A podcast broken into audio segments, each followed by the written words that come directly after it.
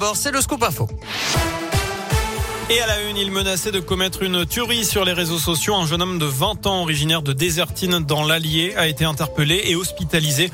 Il disait vouloir commettre une tuerie dans un établissement scolaire. Localisé par les policiers, cet internaute a été arrêté à son domicile. Et puis, selon la montagne, il était déjà connu des services de police. Lors de son arrestation, il aurait exhibé une arme de poing. Il a été emmené dans un établissement spécialisé. On reste dans l'Allier. Le covoiturage avait tourné au drame. C'était en octobre 2020. La passagère d'un véhicule avait trouvé la mort dans un accident de la circulation survenu à Varennes-sur-Allier.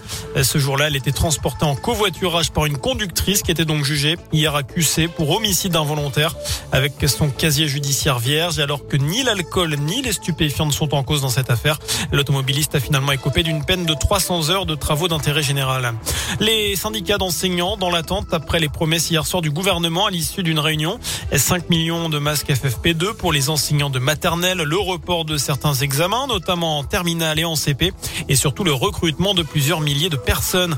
C'est ce qu'a annoncé Jean-Michel Blanquer, le ministre de l'Éducation nationale. Au total, 8000 postes jusqu'à la fin de l'année, plus de 3000 profs remplaçants, mais aussi des surveillants, des vacataires administratifs et des médiateurs lutte anti-coronavirus.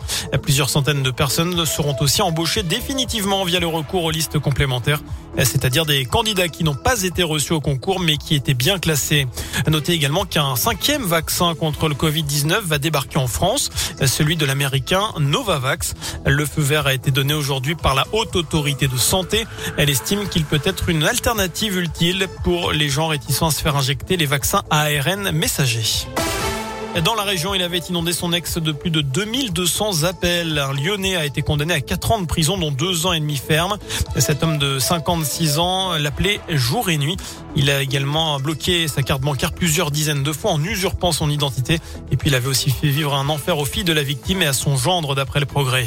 Une bonne nouvelle pour notre pouvoir d'achat. Le gouvernement et EDF ont trouvé un accord pour limiter la hausse des prix de l'électricité à 4% cette année. À cause de la flambée des cours, l'augmentation aurait pu atteindre les 35 5% sans cet accord. Un coup de pouce qui va tout de même coûter aux alentours de 8 milliards d'euros à EDF.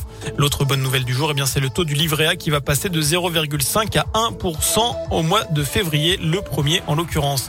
On va passer au sport. Désormais un mot de foot. Le début de la 21e journée de Ligue 1. Ce soir, Nice reçoit Nantes. Nos Clermontois qui se déplaceront à Monaco dimanche à 15h. Enfin, coup de chapeau à l'équipe de France de biathlon qui a remporté tout à l'heure le relais mixte féminin. Non, c'est même pas le relais mixte, hein, d'ailleurs, c'est le relais féminin, tout simplement, à Rupolding. Une manche comptant pour la Coupe du Monde. Elles signent leur deuxième succès en trois courses cette saison et se positionnent comme des prétendantes sérieuses au titre olympique à Pékin. Voilà pour l'essentiel de l'actu. Très bonne soirée. Merci beaucoup.